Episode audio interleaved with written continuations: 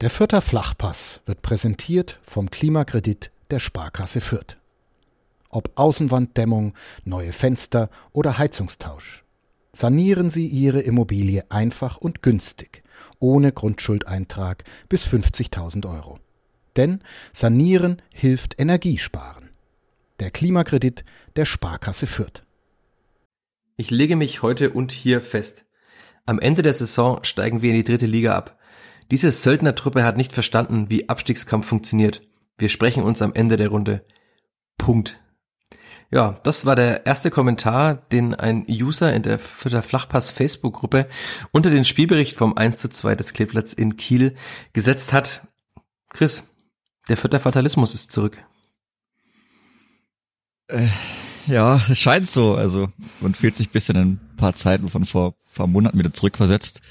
Ob es jetzt so schlimm ist, weiß ich noch nicht. Da müssen wir jetzt erstmal das kommende Wochenende abwarten und dann vielleicht noch ein Spiel abwarten, aber so schlimm wird es hoffentlich nicht werden. Ich glaube auch, dass es, also wir sind ja bekannt für Fatalismus und Posit Positivismus gleichermaßen, aber also das ist schon sehr, sehr weit hergeholt. Da hat wahrscheinlich jemand in seiner größten Trauer nach diesem Spiel oder in seiner Wut zum Handy gegriffen oder sich an den Laptop oder Rechner oder ans iPad, wo er noch immer gesetzt und mal kurz getippt. Aber natürlich, also wir müssen reden über dieses 1 zu 2 des Kleeblatts, die erste Niederlage unter Alexander Zorniger. Wir müssen reden über ein 1 zu 2, das locker auch ein 13-0 fürs Kleeblatt hätte sein können nach einer sehr guten ersten Halbzeit. Und wir müssen vor allem über das Wie reden, wie das Kleeblatt dieses Spiel verloren hat, nämlich über die zweite Halbzeit. Ich würde sagen, äh, eineinhalb Minuten haben wir jetzt schon. Ich würde mal tippen, die halbe Stunde, die wir uns für die letzte Folge äh, vorgenommen hatten, werden wir auch diesmal locker reißen, weil es so viele Themen gibt. Und dann steht da ja auch noch ein Derby an und der Deadline Day steht auch noch an. Also, Chris, so viel und da atmen wir noch mal ganz kurz durch, bevor es losgeht. Wie ihr das kennt, nach dem Jingle und nach der Werbung. Bis gleich. Der vierte Flachpass wird präsentiert von der Sparkassen-App. Die macht dein Smartphone zur Sparkassenfiliale. Denn so einfach gehen heute Bankgeschäfte kostenlose App herunterladen, Zugangsdaten bei der Sparkasse Fürth beantragen und dann loslegen, wann und wo du willst. Übrigens, die Sparkassen-App ist Testsieger bei Stiftung Warentest und zwar in allen Kategorien.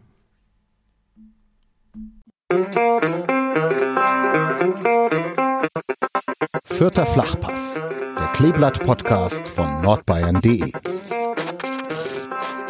Herzlich willkommen zur 122. Folge des Vierter Flachbass. Ja, Wahnsinn, diese Zahl schon, wie oft, wie, wie oft wir diesen Podcast schon aufgenommen haben. Aber gut, auch in dieser Woche werden wir eine neue Folge aufnehmen. Das sind wir, Michael Fischer, die Stimme, die ihr gerade hört, und die andere Stimme, die ihr gerade zuvor schon gehört habt, gehört Chris Sehm. Hallo Chris.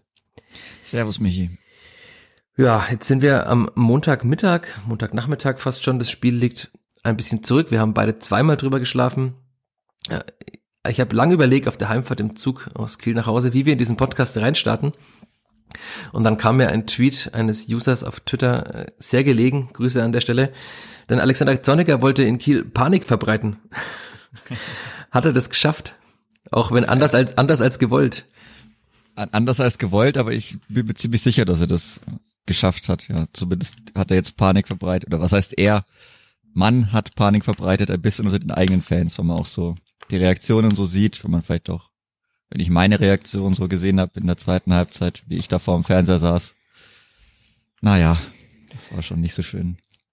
Hast du schon Panik oder sagst du, du warst einfach nur ein bisschen Nein. vielleicht desillusioniert, das ist der bessere Begriff? Das heißt, boah, schwierig einzuschätzen, Panik, Nein, natürlich nicht, aber ich war schon sehr sauer über, also eigentlich gerade über das Wie. Also, das hat mir überhaupt nicht gefallen.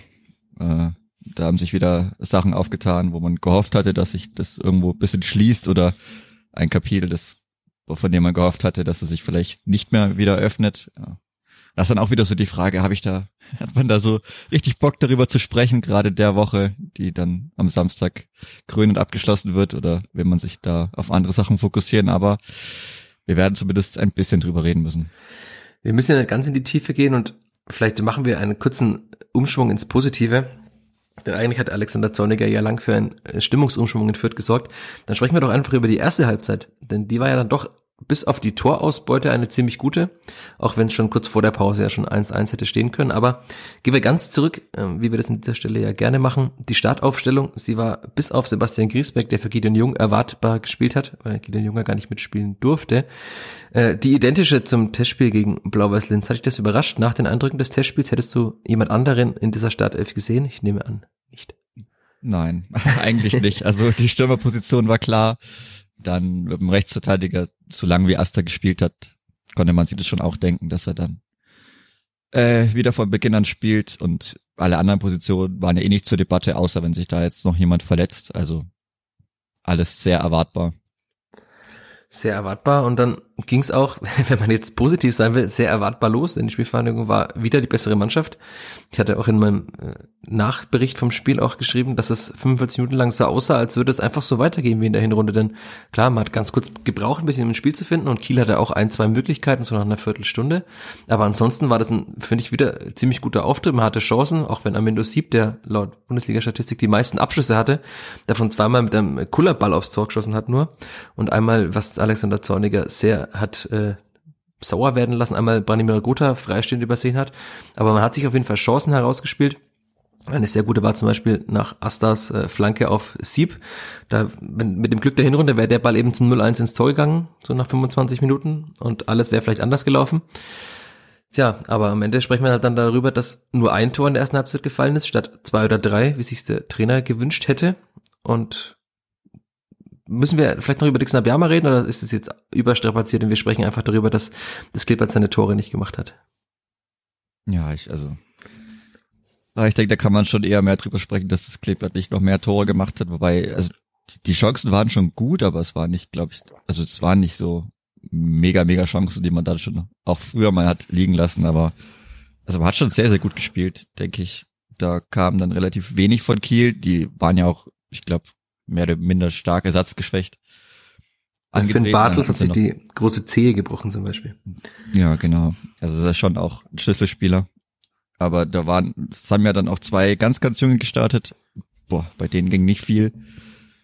Äh, wie es auch allgemein dann bei Kiel nicht sehr viel ging. Also man ist wieder gut reingekommen, dann hat man aus dem Tor geschossen, hatte da, ich glaube, gerade nach dem Tor so die nächsten fünf, sechs, sieben, acht Minuten hm. dann nochmal mindestens zwei Chancen.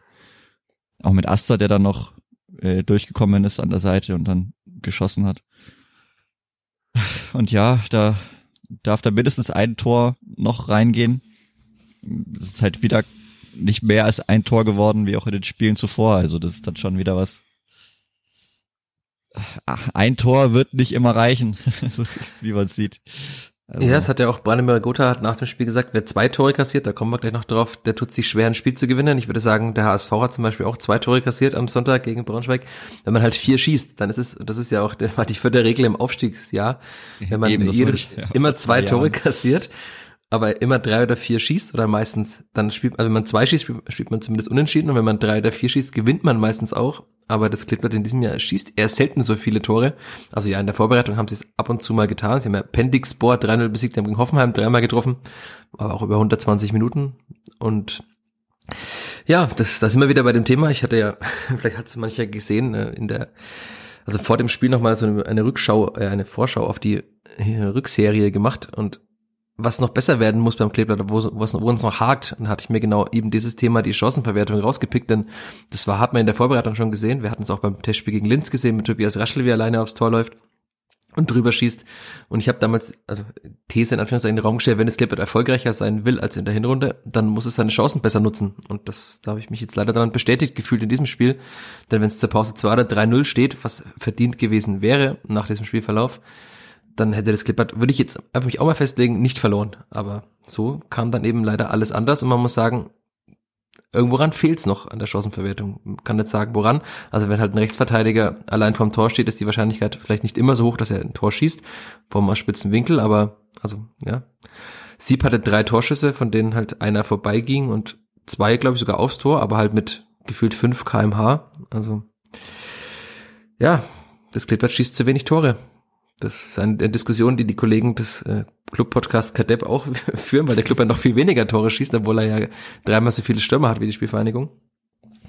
Also offenbar ist das ein fränkisches Problem, dieses Tore schießen, was jetzt nicht dafür, dafür sorgen wird, dass das Derby vielleicht 4 zu 4 ausgeht, würde ich jetzt mal mich mit der letzten These festlegen.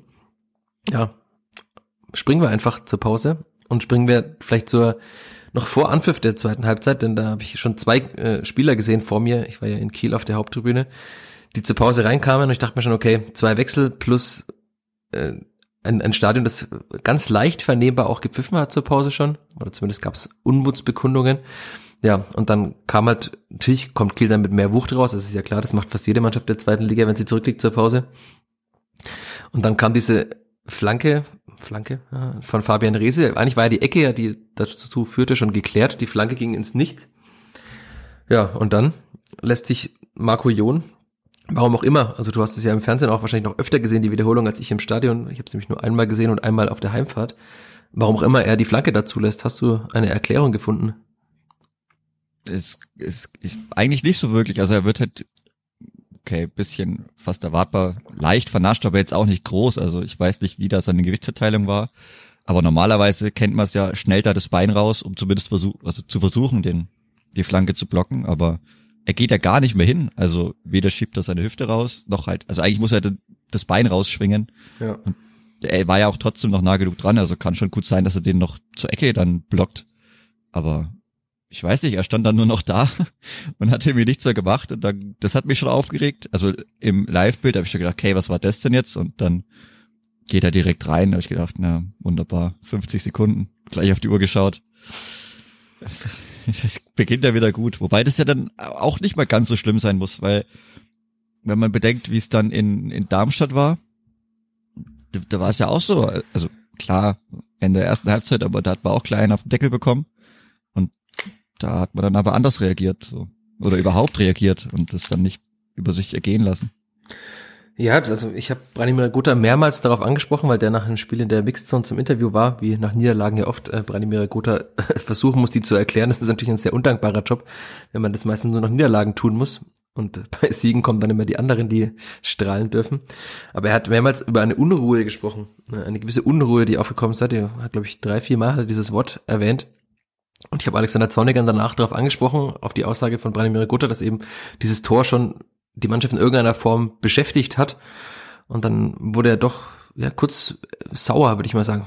Sauer, wenn er das hört, wahrscheinlich sagen, niemand ist ja sauer geworden, aber er hat die Aussage nicht ganz verstanden, weil er sagte, wenn man so aus so einer erfolgreichen Zeit kommt, wie die Spielverein jetzt äh, zuletzt erlebt hat, also sowohl die vier Spiele als auch eine doch weitgehend gute Vorbereitung, dann darf so ein Gegentor einen nicht beschäftigen. Er sagte, und noch dazu bei einer Mannschaft, die schon viele Tiefpunkte erlebt hat, wo man dachte, sie wäre über diese Tiefpunkte auch schon längst hinweg. Aber irgendwie hat niemand es abgehakt, dieses Tor, sondern irgendwie hat sich Spielfang sehr beschäftigt. Und dann hat halt Kiel mit jeder Minute mehr, die das Kleeblatt irgendwie gehadert hat, besser ins Spiel gefunden. Und dann auch letzte Aussage Zorniger dazu natürlich auch, es war jetzt kein Wahnsinnsspiel von Kiel, aber sie haben halt einfach jeden Zweikampf gewonnen und dadurch halt auch mit vielen Schüssen das Publikum wieder aufgeweckt. Da waren ja auch teilweise Distanzschüsse aus 30 Metern dabei. Also, das war dann halt ein typisches Heimspiel einer Mannschaft, die dann neuen Schwung findet und eigentlich hätte man gedacht, das Klippert kann sich da irgendwann mal wieder befreien, aber es hat sich einfach überhaupt nicht mehr daraus befreit. Und dann hat Alexander Zorniger auch gewechselt und selbst nach diesem Wechsel, nach dem ersten mit Ragnar Ache, wurde es ja nicht wirklich besser. Also der erste und einzige Torschuss der zweiten Halbzeit war ja nach über einer Stunde erst von Branimir Gotha, der dann auch drüber ging. Und dann, also ich, es ist ja oft im Fußball so, aber mir war fast klar, dass dann irgendwann noch das 2-1 fällt, weil man kann nicht immer nur Glück haben mit Spielvereinigung. Also in Braunschweig war es ja ähnlich, da hat in der zweiten Halbzeit auch mehr Braunschweig gespielt, auch wenn sie nicht so viele klare Chancen hatten, aber da ist dieses Tor eben nicht gefallen. Aber in Kiel hat sich irgendwie auch angedeutet, dass dieses 2-1 fällt und dass es dann eben nach einer Ecke fällt, die die Spielvereinigung ja echt zuletzt schon immer ganz gut verteidigt hatte. Und Max Christiansen da halt schläft, man sieht es auch, wenn man die Wiederholung nochmal anschaut, dass er einfach zu spät äh, den Schritt auf Simon Lorenz zumacht ja, da stand es 2-1 und dass dann das 2-2 nicht mehr fällt, war mir eigentlich auch fast klar, auch wenn mancher einen Elfmeter haben wollte beim Foul an Dixon Abjama. Hast du den gesehen vom Fernseher eigentlich, diesen Elfmeter? Weil es, hat, es war nirgendwo mehr ein Thema danach. Äh. Ja, du weißt auch nicht. also ich weiß nur, dass, äh, dass Gotha einmal zurückgepfiffen wurde, was nie im Leben ein Foul war. Also nee. man so gut gepresst hatte im, da waren wie vier Schwarze gegen dann, wie haben die gespielt? In Weiß, in Blau. Weiß, Blau, Rot, ja. Das war, also, das war eine absolute Frechheit, da faul zu entscheiden. Vor allem mit dem VR noch im Hintergrund. Also den abzupfeifen, war ich jetzt auch nicht so glücklich drüber. Also. Es gab kurz vor Schluss eine Szene, als Dixon Abiyama dann behandelt wurde, da ist ihm nämlich ein Kieler auf den Fuß getreten. Und, äh, manche, ach so, ja, aber das war viel zu spät. Nee, ach so, ja, ja. Ja, manche nee, Vierter wollte dafür einen nee, Elfmeter bekommen. Nein, nein, nein, das war ja gefühlt eine halbe Sekunde, nachdem er den Ball klar geklärt hat. Also das war Pech halt. Also natürlich trifft er den dann, aber nee, also ich habe das tatsächlich im Stadion gar nicht so gesehen. Also wenn du nur einen Blick hast und keine Wiederholung, dann siehst du ja, ja auch das nicht. Und dann, das hat aber auch niemand sich groß beschwert. Ich habe es nur danach vernommen, als einige vierte Verantwortliche da wohl einen Elfmeter gefordert hatten. Nein, aber, ja gut, nee. aber das hat man ja im Fernsehen, das war dann wahrscheinlich auch der Grund, warum der Direktor Sport dann noch beim Schiri war, aber. Nehme ich an, ja. Also nein, nein, nein. Vor allem nicht, also nach so einer zweiten Halbzeit brauche ich gar nicht zum Schiri laufen. Also das ist sowieso, da muss ich mir erstmal in die eigene Nase fassen, aber daran lag es nicht. Die andere äh, Sache war abseits, da kann man auch nichts dran drehen. Wie gesagt, das eine Ding beim guten Pressing-Moment war einfach gar kein Foul. Er legt sich hin. Dann, wenn, dann ist es noch Handspiel. Aber muss man halt, muss man laufen lassen. Also da gibt's auch keine zwei mhm. Meinungen. Das, das hat mich traurig und sauer gemacht, aber ansonsten eigentlich nicht. Aber was mich noch viel mehr beschäftigt ist, und das ist so eine Sache, die sieht man dann ja auch in mehreren Sportarten. Wenn es dann so, okay, nach dem Gegentreffer läuft sich gut, ja. Dann läuft es aber länger nicht gut und irgendwann merkt man, dass man auch selber einfach dann Pässe über drei bis fünf Meter, die gehen einfach ins Aus. Da geht nichts mehr, man hat vorne wie hinten keinen Zugriff. Da fehlt es mir immer noch einfach mal jemanden, gut, ich weiß nicht, wie schade, ich habe nicht alles sehen können, aber vor den Fernsehbildern konnte man das nicht entnehmen, dass da einfach mal Leute gibt auf dem Platz, die da mal einen Stopp reinhauen, also auch, also verbal die Leute mal zusammenholen, also nicht komplett wie im Handball oder so, kannst du nicht eine Auszeit nehmen, aber dass man da einfach mal, dass mal einer rumgeht und mal seine Leute fragt, was ist denn jetzt eigentlich los, dass man sich da mal so mal einen Schritt zurückgeht und mal wieder den Fokus findet. Das war so extrem, das hat mich ein bisschen dran erinnert an die, an die Handballer, wenn sie ihre, ihre großen Führungen immer verspielt haben und dann acht Minuten lang kein Tor mehr geworfen haben.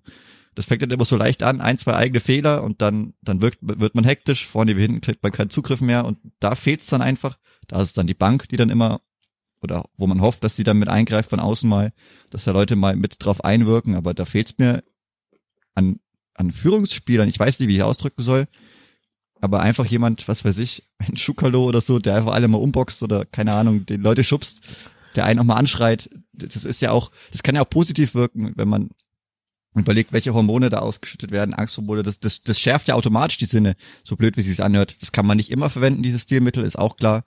Aber das, also, ich, das einfach so über sich ergehen zu lassen und dass das keiner mal merkt, dass man da einen Stopp reinhauen muss und dann muss ich vielleicht auch mal körperlicher werden, ich weiß es nicht, aber und dann mal ruhiger spielen, aber so, das hat man schon oft gesehen diese Saison und keine Ahnung, da fehlt es mir einfach mal an irgendjemanden, der da, der da seine eigene Mann mal zur Brust nimmt. Und Müssen wir da über Branimir Gutter reden? Ich weiß nicht, für ihn da vorne ist es schwierig und er ist jetzt auch nicht so vielleicht unbedingt der Typ dafür, aber das ist dann auch so, muss ja nicht einer sein, aber dass, dass da mal jemand so, ich weiß nicht, bisschen, was heißt von außen drauf schaut, aber das muss man irgendwie mal mitbekommen, dass es nicht so gut läuft oder dann vielleicht auch die Bank, die da mal geschlossen mit aufspringt und pusht oder mal von außen versucht mit einzuwirken, so, ey Jungs, ihr müsst mal ein bisschen einen anderen Ansatz verfolgen, weil so läuft's garantiert nicht und wenn ich dann noch hektischer spiele oder was weiß ich, also keine Ahnung, das fehlt mir irgendwie und das hat mir auch in diesem Spiel extrem gefehlt, weil da hast du so ewig lange Phasen oder gefühlt in der Viertelstunde, wo einfach nichts mehr geht, dann waren 15 Minuten wieder ganz okay und dann war, ging wieder nichts. Also eine Aber Viertelstunde okay spielen, ja. Nee, ich, ich wollte dich nur abgrätschen mit einer Sebastian Griesbeck-Grätsche, weil ich genau über dieses Thema auch mit Alexander Zorniger kurz gesprochen hatte nach dem Spiel, weil er ja nach dem Linz-Spiel schon bemängelt hatte, dass äh, da vielleicht vom einen oder anderen Führungsspieler ein bisschen mehr kommen müsste nach so einem Gegentor, weil da ist ja auch bis zur Pause, dann ging nichts mehr nach, bei dem Linz-Spiel. Und er sagte, das, das Spiel dürfe nicht einfach so dahin plätschern und man macht einfach nichts dagegen, gegen den Rückstand. Und dann da hat er damals ja explizit die Führungsspieler in die Pflicht genommen. Jetzt hatte ich ihn äh, in Kiel gefragt, ob er da auch wieder sich von äh, Führungsspielern, das ist ja ein Begriff, der sehr oft fällt im Fußball, mehr erwartet. Und da hat er diesmal gesagt, ähm, dass es nicht nur Führungsspieler sein müssen, sondern er ist auf deiner Linie, dass es elf Spieler auf dem Platz gibt. Zitat, es sind elf Spieler auf dem Platz und jeder von denen kann etwas am Ergebnis ändern. Niemand, der draußen sitzt, kann es tun. Also vielleicht er nur nur äh, nicht unmittelbar, aber vielleicht mittelbar schon, wenn man mal außen aufspringt, klar, das kennt man ja auch. Aber er sagt, äh, eigentlich müssten elf Führungsspieler auf dem Platz sein, denn alle Spieler, die dem Platz sein, sind, könnten etwas tun Und hat halt leider irgendwie niemand was getan. Also klar, das sind oftmals, man denkt, das sind nur Zeichen, aber eine Grätsche, ein gelungenes Tackling, das man äh, feiert, also Asta hat sowas ja oft auch, dass er so kleine Aktionen sehr ausgiebig feiert, aber ich glaube, das, das hinterlässt schon Eindruck. Und ja, mir war das dann auch irgendwie zu, zu brav, fast schon. Das Thema hatten wir auch schon oft ähm, in dieser Saison, dass die Mannschaft irgendwie zu brav ist und sich nicht mit, mit allem, was sie hat, dagegen wehrt. Und klar, wenn dann halt Kiel jeden Zweikampf gewinnt, dann ist immer wieder bei, bei diesem ja, können wir fast schon überleiten zum Derby. Da war das ja auch so. Da hat der Club die ersten vier, fünf, sechs wichtigen Zweikämpfe gewonnen und über diese Zweikämpfe halt Sicherheit gewonnen und die Spielform wurde mit jedem verlorenen Zweikampf unsicherer. Und so ein bisschen war es in Kiel auch, hat Zorniger nachher ja auch gesagt. Es war jetzt nicht so, dass die Kieler einen wahnsinnigen Fußball gespielt hätten und hätten äh, die Fürther an die Wand gespielt, oder an die Wand genagelt, wie er sagt, sondern die haben halt nur über Emotionen, über die Zuschauer, die dann wieder kamen und über diese Sicherheit in den Zweikämpfen eben in dieses Spiel gefunden und dann dieses Spiel am Ende, muss man auch sagen, verdient gewonnen. Ja. Also, ja, absolut. Also, wenn man so eine zweite Halbzeit spielt, ich glaube, da gibt's auch wenig zweite Meinungen so gewinnst du das, so gewinnst du kein Spiel in der zweiten Bundesliga. Kein Spielgewinn in der zweiten Bundesliga. Jetzt sind wir wieder an dem Punkt angekommen. es ist, äh, war so schön lange her, dass man über so negative Dinge sprechen musste. Und das ist jetzt auch wurscht eigentlich. Es wird uns auch der ein oder andere wahrscheinlich vorwerfen, dass wir an dieser Stelle schon wieder ja, so negativ werden. Aber also man muss schon sagen, wenn man halt das Ziel, also klar, das ist jetzt auch schon oft erwähnt worden, dieses Ziel ausgibt, Dritter in der Rückrundentabelle werden zu wollen, dann fehlen da schon noch einige Schritte. Also man hat jetzt dann gesehen, erstens mal ist es jetzt tabellarisch eine klarer Cut in der Mitte der Tabelle, da sieht man schon, was so die Spitzenmannschaften sind, nämlich die 1 bis 7 oder 1 bis 8, also wenn man Kiel noch mit dazu zählt, die jetzt auch 8 Punkte mehr als Spielvereinigung haben. Und dann gibt's eben die zweite Hälfte der Tabelle, wo die Spielvereinigung Tabellenzweiter ist in der zweiten Hälfte der Tabelle. Also da, da klappt's schon mal mit dem anvisierten Ziel. Aber da muss schon noch einiges passieren an Schritten. Also man muss Standards wieder besser verteidigen. Man muss sich vielleicht mal wieder Tore herausspielen. Also weil die letzten zwei Tore sind dann nach Standards gefallen. Also in Darmstadt und ähm, jetzt in Kiel. Also das letzte herausgespielte Tor muss dann gegen den HSV gewesen sein. Klar, die Chancen erspielt man sich, aber man muss auch aus dem Spiel raus mal wieder ein Tor schießen. Man muss vor allem mehr Tore schießen. Also es gibt schon noch einige Schritte zu gehen, aber klar, die Saison ist noch sehr lang, 16 Spiele noch. Es ist nicht viel passiert, es geht bei das einen Platz abgerutscht, nämlich auf den 11. Der FC St. Pauli ist mit einem besseren Torverhältnis jetzt davor. Aber äh, das ist ja so eng da unten, das ist äh, Chance und Fluch zugleich. Aber wenn man mit einem ganz guten Torverhältnis und ein paar Punkten mehr als die anderen dasteht, dann wird man auch nicht so schnell abrutschen. Denn ich, es ist schon mathematisch schwierig, dass alle acht oder alle sieben, die hinter einem stehen, noch gewinnen jedes Spiel. Deswegen keine Panik. Also bei mir hat Alexander Zorniger und die Mannschaft haben keine Panik verbreitet, aber jetzt auch nicht allzu viel Zuversicht, wobei wir vergangene Woche jetzt auch schon nicht mehr so, so zuversichtlich waren nach den Eindrücken der letzten beiden Vorbereitungsspiele. Ja, da muss halt jetzt ganz einfach eine Reaktion kommen. Also so, wenn es weitergeht, ich denke, das ist auch jedem bewusst, dann wird's nix. Also es geht halt immer nur ums Wie. Wie gesagt, ich habe ja kein Problem damit, ein Spiel zu verlieren. Gehört ganz normal mit dazu, aber kommt halt drauf, immer drauf an, wie ich's verliere und wie ich halt, ich kann ja auch dann immer noch beide Mannschaften sowas Spiel machen, habe ich kein Problem damit, das zu verlieren. Dass man nicht immer groß an aufspielt, ist auch klar, aber man muss halt dann nicht immer in solche tiefen Tiefs reinrutschen. Das ist so ein bisschen was. Also ja, da ist dann auch ein bisschen Konstanz auch gefragt. Da muss man halt jetzt schauen, was jetzt im ersten Heimspiel passiert, weil das wird sehr, sehr wichtig sein. Und da ist dann halt auch wurscht, was jetzt passiert ist, weil das muss man sowieso ausklammern. Aber so kann man ganz sicher nicht nochmal auftreten. Weil dann kriegst du kriegst das so auch kein Stadion hinter dich. Also wobei, also wenn du mit der ersten Halbzeit wieder so auftrittst, dann ist gut, weil dann glaube ich nicht, dass es in der zweiten Halbzeit zu sowas kommt. Also kann mir nicht vorstellen in dem Spiel, aber da muss man ganz, ganz dringend ganz anders rauskommen. Da wird man halt sehen. Also ich denke, nächste Woche kann man, kann man schon besser abschätzen, in welche Richtung das geht. Aber ja. Punkt. Punkt. Dann lass uns doch über das Derby sprechen. Das Derby steht an. Am Samstag das 270. Franken-Derby. Ich muss jetzt schon sagen, ich bin froh, wenn es vorbei ist, weil das so viel Arbeit bedeutet wieder vor so einem Derby. Wir hatten vergangene Woche ja schon Rashida Susi und äh, Dieter Hecking zu Gast. Das Interview wird in den kommenden Tagen auf nn.de erscheinen. Gibt noch Interviews mit Alexander Zorniger und Markus Weinziel. Also so viel Themen und es gäbe ja noch so viele andere Themen, über die man auch noch sprechen kann. Denn am Mittwoch sind 100 Tage Alexander Zorniger im Amt bei der Spielvereinigung. Es gibt noch ein Deadline-Day, über den wir vielleicht gleich noch reden können. Aber dann lass uns doch gleich mal, wenn du jetzt schon die Brücke gebaut hast zum Derby, über dieses Derby sprechen. Und ähm, wollen wir auch da nochmal gleich tippen, Äh, ich, weil die Aufstellung, ich bin mir nicht sicher, ob die nochmal genauso spielen wird wie jetzt in Kiel. Denn leider muss man sagen, dass Usama Haddadi schon das zweite Spiel in Folge, finde ich, äh, einen sehr, sehr durchwachsenen Auftritt hatte. Und wenn, wenn also euphemistisch ausgedrückt, und äh, wenn äh, Luca Itter so gut, so, ja. ja, aber Luca Itter so gut äh, ist, wie Alexander Zorniger immer sagt, dann müsste man ihm vielleicht jetzt mal die Chance geben, oder? Oder sagst du, er würde ihm noch mal ein Spiel geben? Er darf halt nicht den, achso, da hat er gar nicht, ja, puh. Wenn er den Luca Itter vom Testspiel gegen Rostock wieder aufstellt, dann, hm. dann lieber nicht, aber ich weiß nicht, also. Ja, gerade am Anfang war Haddadi nicht gut. ich weiß nicht, ob du dich noch dran erinnerst, dass ich dazu geschrieben habe, aber das war schon, keine Ahnung. Ich erinnere mich etwas, sehr gut, ja.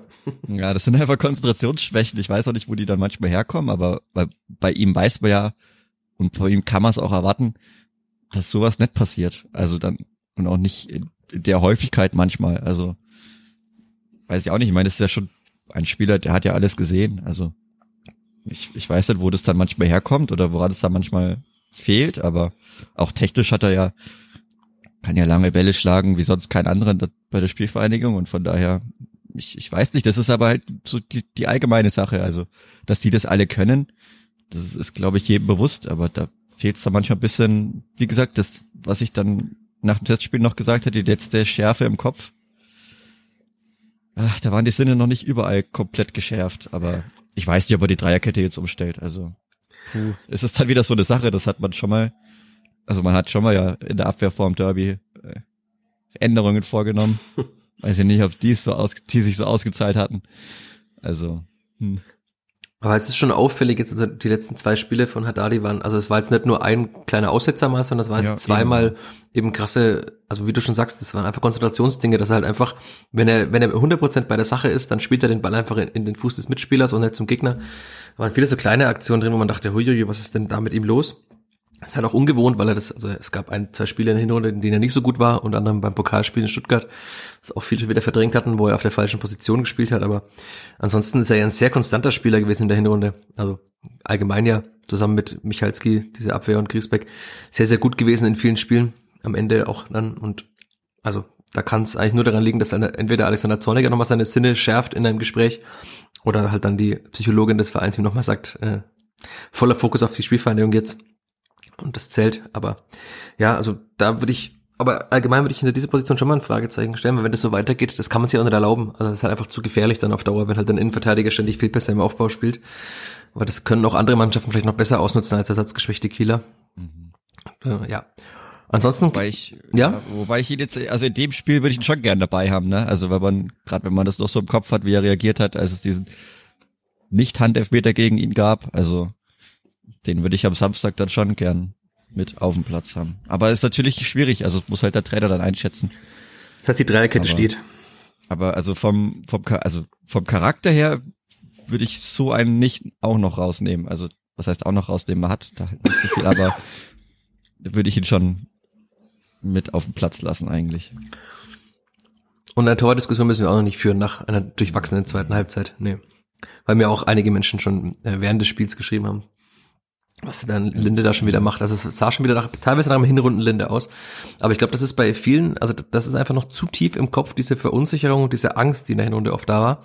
Du hast bei Linde fast zuschauen können. Mit jeder Aktion, die ihm nicht gelungen ist, wurde es dann fast schlimmer. Da hat er ja fast gegen Fried noch den Ball verloren, da hat er sich sehr lange Zeit ließ beim Abschlag oder ja, hatte den Ball, glaube ich, am Fuß, ja genau, hat sich sehr viel Zeit gelassen.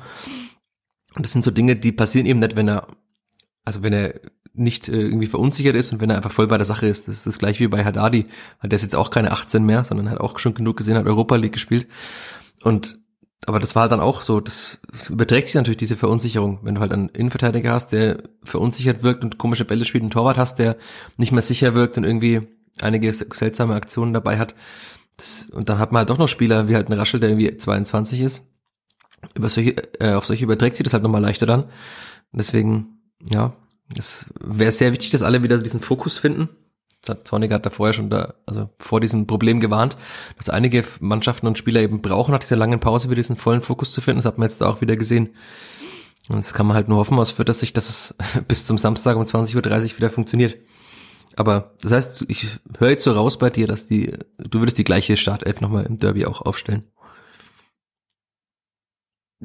Ja, also auch wenn ich jetzt so die Alternativen anschaue, sehe ich jetzt nicht unbedingt Alternativen, die ich jetzt sofort reinhauen würde. Auch also Asta hat's ja auch gut gemacht in dem Spiel. Also da gibt's auf der Rechtsverteidigerposition auch erstmal nichts zu ändern.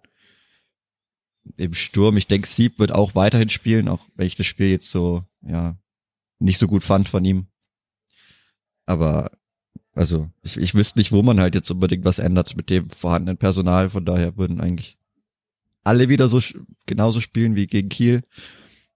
Nur halt vielleicht nochmal mit zwei, drei Ansagen im Nacken. Aber sonst sehe ich da, also ich wüsste jetzt nicht, wen ich unbedingt ändern würde oder wo ich verschieben würde. Wir können ja auch wieder davon ausgehen, dass es die Dreierkette bleibt. Also von daher ergibt sich da nicht viele Optionen. Ich weiß nicht, was du sonst noch im Kopf hättest, aber. Ja, ich fand Amindo Sieb in dem Spiel relativ schwach, aber das ist vielleicht auch normal bei einem 19-Jährigen. Also. Ja, eben, ja. Und Ragnar Ache, also klar, hätte halt eine andere Präsenz, und dann müssen wir aber wahrscheinlich eher Dixon Abiyama rausnehmen. Und ich glaube nicht, dass Zorniger Dixon Abiyama rausnimmt, der im Anlaufen der engagierteste war, der jetzt auch mal wieder ein Tor gemacht hat, mit der Hoffnung, dass er halt eben doch mal noch öfter trifft. Also ich denke auch, dass es die gleiche sein wird, aber ich kann mir auch vorstellen, dass Ragnar Ache relativ schnell wieder auf den Platz kommt, falls einer der beiden Stürmer nicht so wirkt. Also weil man hat natürlich mit ihm noch mal eine andere äh, Fähigkeit und Präsenz in der Luft allein schon. Also wenn ich mir jetzt denke, dass äh, Geist zum Beispiel beim Club in der Dreikette, wenn sie denn so spielen sollten, dass da Geist irgendwie hinten drin spielt oder Chamara, ähm, dann ist halt Ragnar Ache schon ein sehr unangenehmer Gegenspieler für jemanden, der erstens mal kleiner ist und bei Ache halt mit seinem Körper und mit seiner Sprungkraft kann er schon mal für Probleme sorgen. Also ich denke auch, dass sie gleich bleiben wird, aber also man hat jetzt dann eben auch in diesem Spiel wieder gesehen, wie du auch schon sagtest, das ist halt eine Frage der Alternativen. Also Kiel wechselt zweimal zur Pause und wird dadurch halt einfach besser. Und dann mit Fried, der sehr, sehr ekelhaft zu, zu spielen war, wahrscheinlich für die Verteidiger, wie man das gesehen hat. Und es gibt halt wechselt halt und es hat wenig Impact, jetzt mal positiv ausgedrückt. Also die Wechsel haben jetzt nicht für viel Veränderung gesorgt. Ragnar Ache natürlich äh, ist ein bisschen ist präsenter, ist mehr da als Spieler, ähm, einfach durch seine Größe und seine Athletik. Aber ansonsten die Wechsel, also Julian Green zum Beispiel, das hat jetzt nicht viel geändert auf dem Platz, als er mitgespielt hat, leider, muss man jetzt auch wieder festhalten. Also der ist jetzt für mich auch kein Kandidat, dass er sofort in die Startelf rückt. Oder für nee, dich schon? Ich, ich meine, eher nicht. Aber das ist natürlich auch, also es, irgendwo ist es undankbar, wenn du nur 13 Minuten bekommst. Aber auf der anderen Seite, wenn du in den 13 Minuten oder in fünf mal 13 Minuten halt nie wirklich was zeigst, dann ist es halt auch die Frage, okay, wie, wie soll es dann sonst funktionieren? Also, ich muss mich ja schon irgendwo auch anbieten. Vielleicht macht er das im Training, weiß ich nicht, also kann schon sein. Aber in der Form, also ich weiß auch nicht, was, was er machen muss, aber so ist es natürlich schwierig, ob, obwohl er jetzt ja eigentlich mit dem Abgang von Duziak auf seiner Position gestärkt worden ist, weil er wahrscheinlich ja. sein größter Konkurrent ist jetzt dann weg auf der Position erst, also der ist jetzt erstmal er dann die Nummer eins. Ja, höchstens noch Timothy Tillmann, aber der ist ja beim Derby immer noch gesperrt. Ja, wo, wobei der auch, das ist halt die Frage, ob man den wieder als Zehner bringt oder ob er dann eher so die Raschelposition übernehmen genau. würde. Wahrscheinlich. Aber er hat ja auch schon als Zehner gespielt. Ja, aber also ich sag mal nominell, wie man das so gerne ausdrückt, ist dann wahrscheinlich erstmal Julian Green an der Reihe. Aber puh, also wie, bei ihm hofft man ja einfach, weil man hat ihn ja schon jetzt auch lange im Verein. Das ist ja einfach auch so, so eine schöne Geschichte, dass man da dann doch so einen Spieler auch länger halten kann. Er hat jetzt weit über bestimmt 100 oder 150 Spiele wird er haben. Sehr fünf, viele, ja. Fünf Jahre dann bald. Also auch mit der Geschichte aus Heidenheim und mit die Leistung, die er am Aufstiegssaal gezeigt hat, war natürlich keiner dabei, ist halt blöd, aber aber ansonsten war er halt auch am Anfang schon immer Leistungsträger oder jemand, von dem man viel erwartet hat und der Abfall ist natürlich, also das tut einem einfach auch weh. Also man, man hofft und hofft und hofft, aber. Aber ist es ein Abfall oder ist es einfach mittlerweile auf einem, einem beständigen Niveau? Weil es gab ja, also in der Vorbereitung hat er teilweise also gute Spiele im, gehabt. Im, Im, großen Bild ein, ein Im, Abfall, aber ja. im kleinen Bild ist es leider das beständige Niveau, wo er eben ja. nicht mehr rauskommt momentan. Also er hatte in, tatsächlich in Ingolstadt hat er ein gutes Spiel gemacht, hat Zorniger es auch gelobt, als er da auf der 10 gespielt hat. Aber da muss man einfach mal den Gegner sehen. Also das ist, man denkt immer, es ist eine Liga Unterschied und es ist eine Spitzenmannschaft der dritten Liga gegen einen, naja, sagen wir mal aus der zweiten Tabellenhälfte der zweiten Bundesliga. Aber der Unterschied ist immer noch groß. Also das, das ist leider so. Und da war er wieder sehr gut. Und jetzt hat man halt im Spiel wieder gesehen, da kam eine Flanke, die ist auf der anderen Seite ins Ausgegangen zum Beispiel. Und muss, am Ende muss man halt sagen, Kiel ist durch die Einwechslung besser geworden. Die Spielverhandlung ist es leider nicht geworden in diesem Spiel. Und was, wir können natürlich noch einiges über das Derby reden, aber das ist natürlich auch die Frage, du hast Dutzjak jetzt schon angesprochen, ob wir noch über den Deadline Day sprechen müssen oder verquicken wir beides sogar, weil es ist ja beides noch in den nächsten Stunden und das Derby ist halt in den nächsten Tagen. Weil, also, dass man da noch einen Spieler braucht, ich finde, das ist offensichtlich, aber so offensichtlich sieht's entweder Rashid Susi nicht oder es ist so schwer, jemanden zu, davon zu begeistern, nach Fürth zu kommen. Das ist, das ist die Frage gerade. Also, letzteres kann ich mir nicht vorstellen. Also das wäre, das wäre, dann, dann hätten wir, hätte man auch große Probleme. Also das ho hoffe ich nicht, dass das der Fall ist. Aber ich weiß nicht. Also ja, man merkt halt in Alternativen. Also da passiert halt nicht viel von der Bank und das ist jetzt auch schon länger so. Da muss man dann schon irgendwo schauen, auch oder beziehungsweise was macht man dann mit Spielern, die auch erst in der 88. Minute kommen? Seufert, Polulu, das ist ja auch schon ein Thema, was dann länger offen ist dass man für die vielleicht nichts findet, kann ich mir auch gut vorstellen. Bei Nils Seufert, der angeblich äh, es sehr gut gemacht habe im Training, hat Alexander Zorniger in der PK gesagt. Aber man sieht halt auch gut, bei ihm in der zweiten Liga, wenn es dann Jahre auch gut macht im Training, ja. das ist dann halt blöd. Also er war ja auch letztes Jahr in Sandhausen, da hat er dann am Ende mehr gespielt, aber er hat dann auch mehr gespielt, als Sandhausen nicht mehr so gut war. Das war ein bisschen lustig, aber äh, puh, also irgendwie schafft das ja doch nicht so richtig ran. Ich fand ihn auch in Testspielen ganz okay. Also man sieht halt schon immer seine Technik, aber es scheint ja doch nicht für mehr zu reichen. Leider nicht, ja. Hinter Julian Green und ich, ich weiß es nicht, bei Afimiko Polulus ja, auch schwierig. Das haben wir auch schon ein paar Mal durchgemacht. Ach, weiß nicht, also gerade im Sturm ist schon noch einiges an Ladehemmung. Jetzt muss man auch überlegen, mit Rogota, ich weiß nicht wie viele, 18 Spiele jetzt, sechs Tore, ist jetzt auch nicht brutal viel. Also, Na, jedes dritte halt jetzt dann, ne? Jedes dritte Spiel. Ja, also ein, statistisch. Ein Tor, zwei Assists, also schon, also für die Klasse an Spieler, die er eigentlich ist, weiß ich nicht, ob das genügend ist. Also nee, ist bei weitem schon auch hinterfragen, auch mit ja. zwei Assists, also kann schon, hm, ja, also ist es auch nicht seine Saison unbedingt. Und es weiß halt, war das sein letztes Tor jetzt war. Ich glaube, er ist schon länger auf den sechs Toren, aber ja, oder Zorniger auf jeden Fall nicht.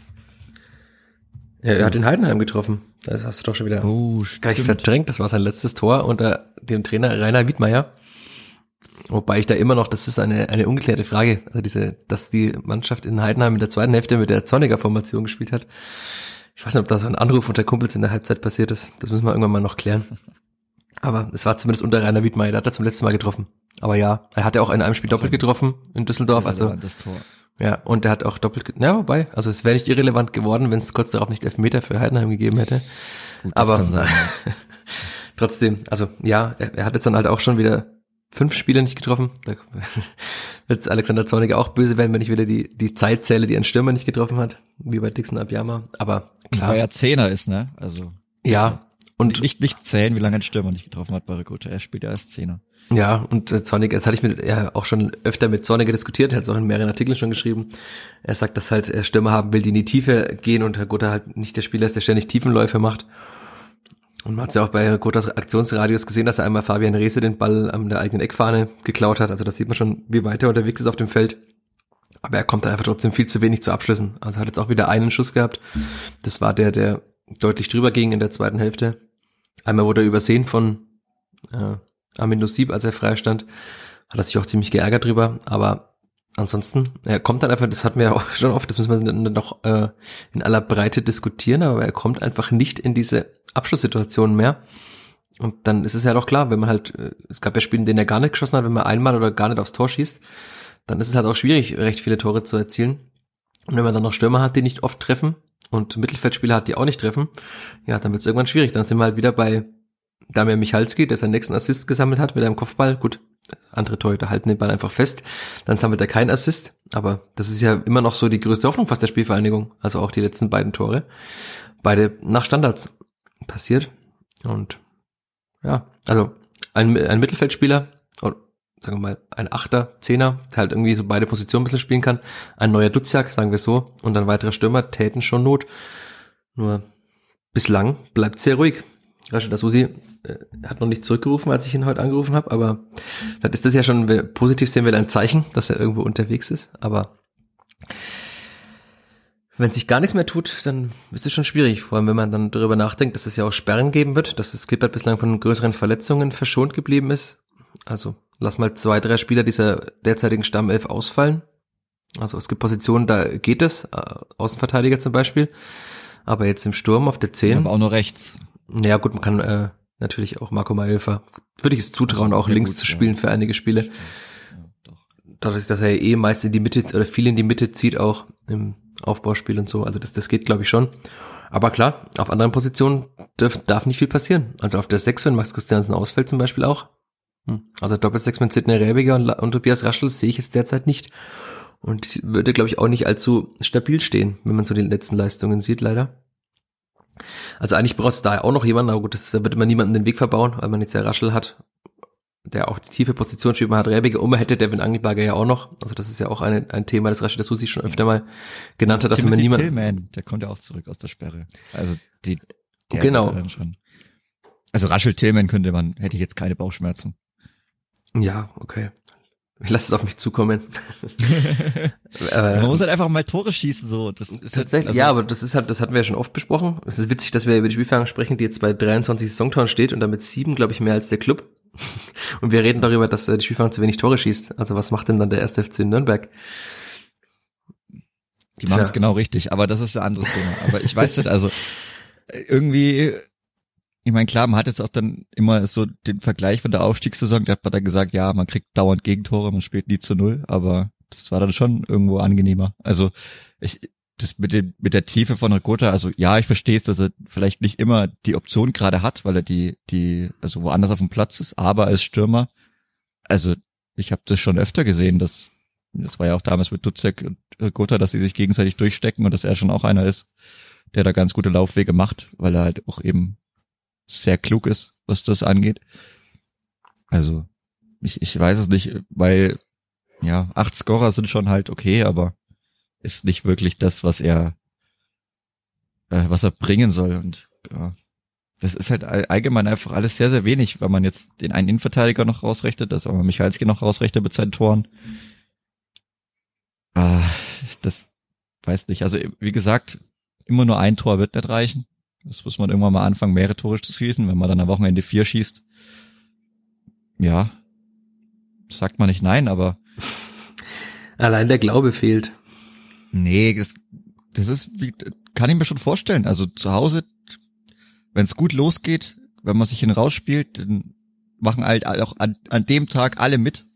Also dann ist diese die lebende und bebende Haupttribüne von Alex Zorniger kommt dann noch ins Spiel und dann dann wirklich alle mitmachen. Das kann ich mir schon vorstellen, dass dann gut was geht. 20, 30 abends. Ich weiß nicht, wie das Wetter sein soll. Also ich glaube, es wird können wieder besser werden. Weil Es ist ganz okay ja, es, ist, soll, es soll besser werden. Also auch besser als heute. Kein Schneesturm.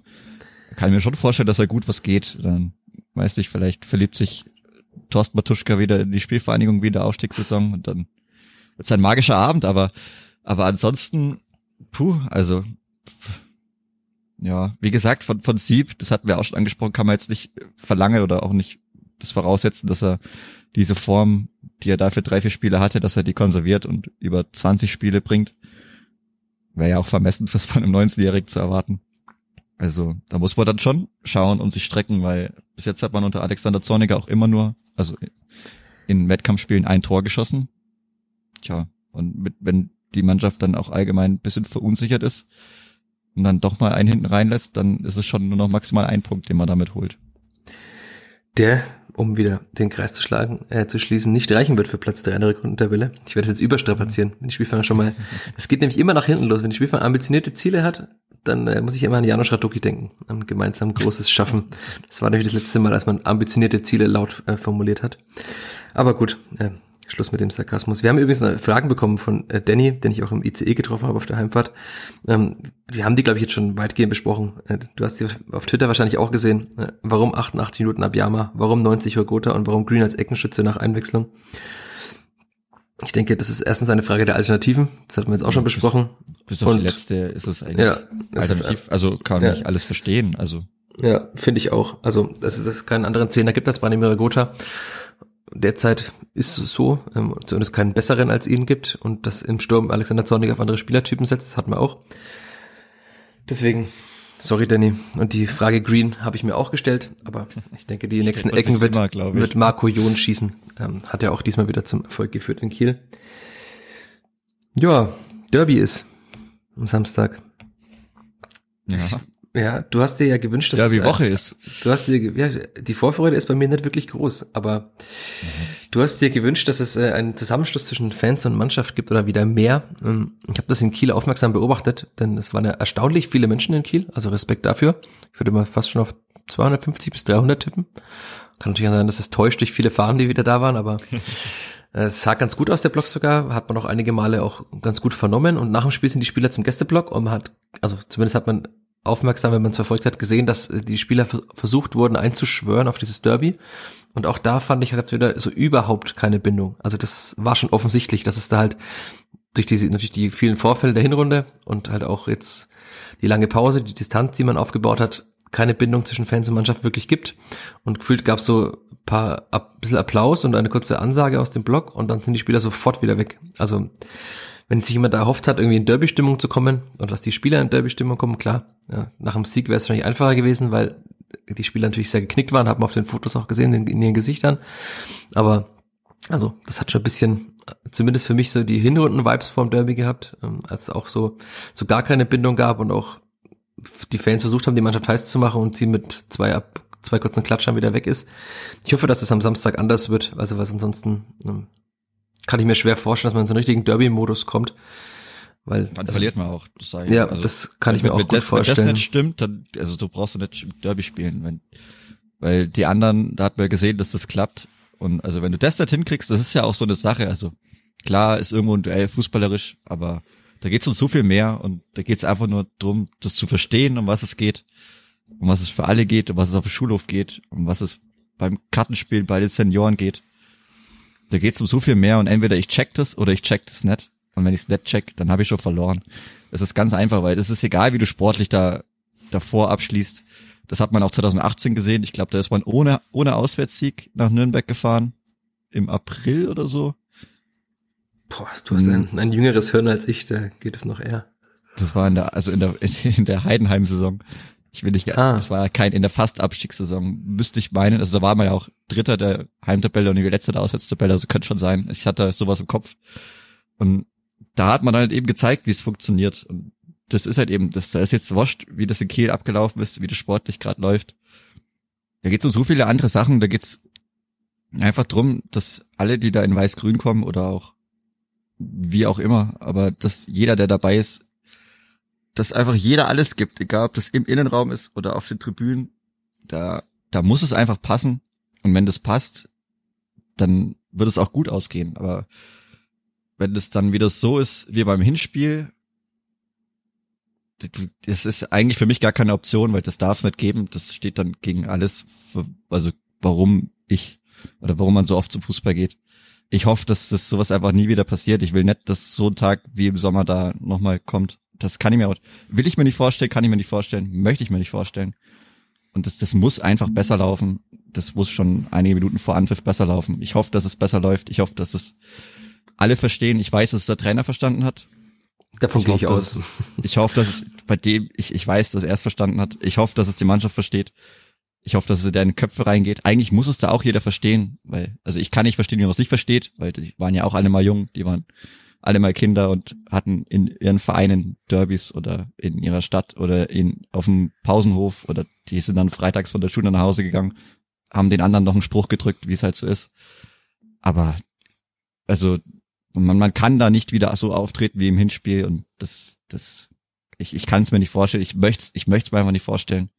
Und deswegen ist das für mich gar keine Option eigentlich. Genauso wie es verlieren keine Option ist, weil das ist keine ja, Option das ist natürlich jetzt dann schon ein, ein sehr spannendes Derby. Also ich glaube, beide Vereine hätten gern darauf verzichtet, dass man mit einer Niederlage im Derby eigentlich dann schon wieder für sehr, sehr schlechte Stimmung in der eigenen Stadt sorgt. Ich kann mir vorstellen, dass die Panik beim Club, wenn wir da beim Thema Panik verbreiten sind, eine Niederlage noch mal größer wäre. Also weil der erste FC Nürnberg hat jetzt ja auch gegen den FC St. Pauli verloren, der bislang kein einziges Auswärtsspiel gewonnen hatte. Also ja, jede Serie endet, aber der sogenannte FCSP ist jetzt auch keine Auswärtsmacht. Klar, Spielfang hat auch nur unentschieden gespielt gegen St. Pauli in der Hinrunde, aber also wenn, wenn der Club dieses Derby verlieren sollte, das möchte ich wahrscheinlich lieber nicht erleben als Clubspieler, der ich niemals werden würde, allein mein, aufgrund meiner begrenzten fußballerischen Fähigkeiten. Aber auch wenn Spielverein verliert, also dann hat man einfach den Jahresauftrag gründlich versaut. Dann spielt man beim KSC, was jetzt auch kein leichtes Spiel wird, auswärts.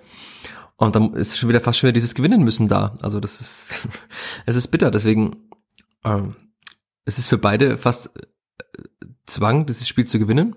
Äh, allein schon, weil es ein Derby ist, aber auch aufgrund der tabellarischen Situation. Und ich habe eigentlich keine Lust in der nächsten Woche, also in einer Woche zur gleichen Zeit mit dir darüber zu sprechen, dass äh, das Clipper ein Derby verloren hat und dass dann vielleicht äh, noch mehr die Probleme gesehen hat. Also da hoffe ich lieber, dass wir Podcast aufnehmen können wie zwischen dem 25. Oktober und äh, 13. November. Da, da war die Spielfang sehr erfolgreich. Da hat das Podcast mehr Spaß gemacht, da hat das Fußballschauen mehr Spaß gemacht. Und ich möchte noch wieder zehn Niederlagen erklären müssen und mit Spielern sprechen müssen, die sehr schlecht gelaunt sind. Deswegen hoffen wir, dass das ein kleiner Ausrutscher war. Der dritte Warnschuss, Sonniger sagte, es waren zwei Warnschüsse zuvor. Dieses Spiel war kein Warnschuss mehr. Aber sagen wir, es war der dritte Warnschuss. Was passiert, wenn man nicht äh, voll bei der Sache ist? Und dann hoffen wir, dass wir kommende Woche über was Schönes sprechen können. Da spricht sich ja auch leichter. Und dann würde ich sagen, machen wir heute Schluss. 50 Minuten reichen. Fünf Minuten Nachspielzeit schon drin. Danke dir, Chris. Ich habe auch zu danken. Ja, ich hoffe jetzt, ich hoffe einfach drauf, zwei, drei schnelle Grätschen, eine gute Chance um in den ersten fünf bis zehn Minuten und dann geht es von ganz allein. Ja, das hoffe ich, ich kann das auch anschauen, weil der Kollege Fadi Keblavi, Grüße an der Stelle, äh, den Spielbericht schreibt für Nordbayern.de. Das heißt, ich kann mal eine Halbzeit lang wirklich einfach nur Fußball schauen. Es ist ganz ungewohnt, wenn man keinen Spielbericht schreiben muss direkt. Danke an der Stelle, dass ich entspannt Fußball schauen kann. Hoffe ich auch mal, wenn ich schon Fußball schauen darf, dass es ein schönes Spiel wird, wenn ich mir das wünschen darf. Und dann hören wir uns in der kommenden Woche. Bleibt gesund, bleibt brav und bis bald. Ade. Ciao, ciao. Mehr bei uns im Netz auf nordbayern.de